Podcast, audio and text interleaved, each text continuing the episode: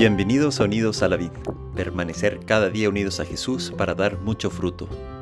Martes de la vigésimo tercera semana del tiempo ordinario, 12 de septiembre de 2023. Santísimo nombre de María. Evangelio de nuestro Señor Jesucristo según San Lucas, capítulo 1, versículos 39 a 47.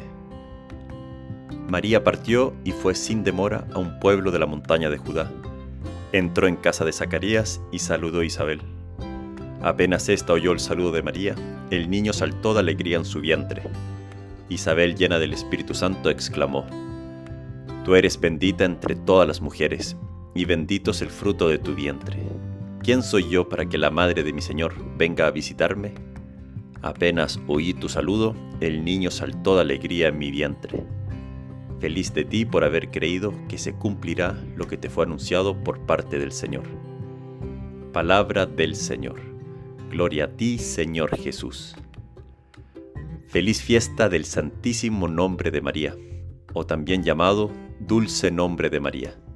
Nuestra querida Madre del Cielo tiene un nombre y su nombre es María. En 1683, las fuerzas otomanas es decir, las fuerzas islámicas, sitiaban a la ciudad de Viena, y si entraban hubiera podido ser el fin de la cristiandad en Europa. Los invasores superaban 20 a 1 a los defensores de la ciudad, pero el rey de Polonia, Juan Sobieski, vino a la ayuda de las fuerzas imperiales en Viena, y de camino se consagraron a la Virgen de Czestochowa, patrona de Polonia. El 11 de septiembre sus tropas llegaron a Viena y el 12, antes de combatir, Sobieski fue a misa y puso todo en manos de Dios. Tuvieron la victoria y esa victoria salvó a Europa y no permitió que se realizara el plan de conquista islámica de Europa. Sobieski dio todo el crédito por la victoria a Dios y en agradecimiento a Nuestra Señora por la victoria obtenida, el Papa Inocencio XI extendió la fiesta del dulce nombre de María a la Iglesia Universal el 12 de septiembre, un día como hoy, pero de 1683. Qué regalo que nos podemos dirigir a nuestra Madre con un nombre. El Evangelio de Lucas nos dice que al sexto mes fue enviado por Dios el ángel Gabriel a una ciudad de Galilea llamada Nazaret a una virgen desposada con un hombre llamado José de la casa de David. El nombre de la virgen era María. Nuestra madre y la madre de Dios es una mujer en específico, es María.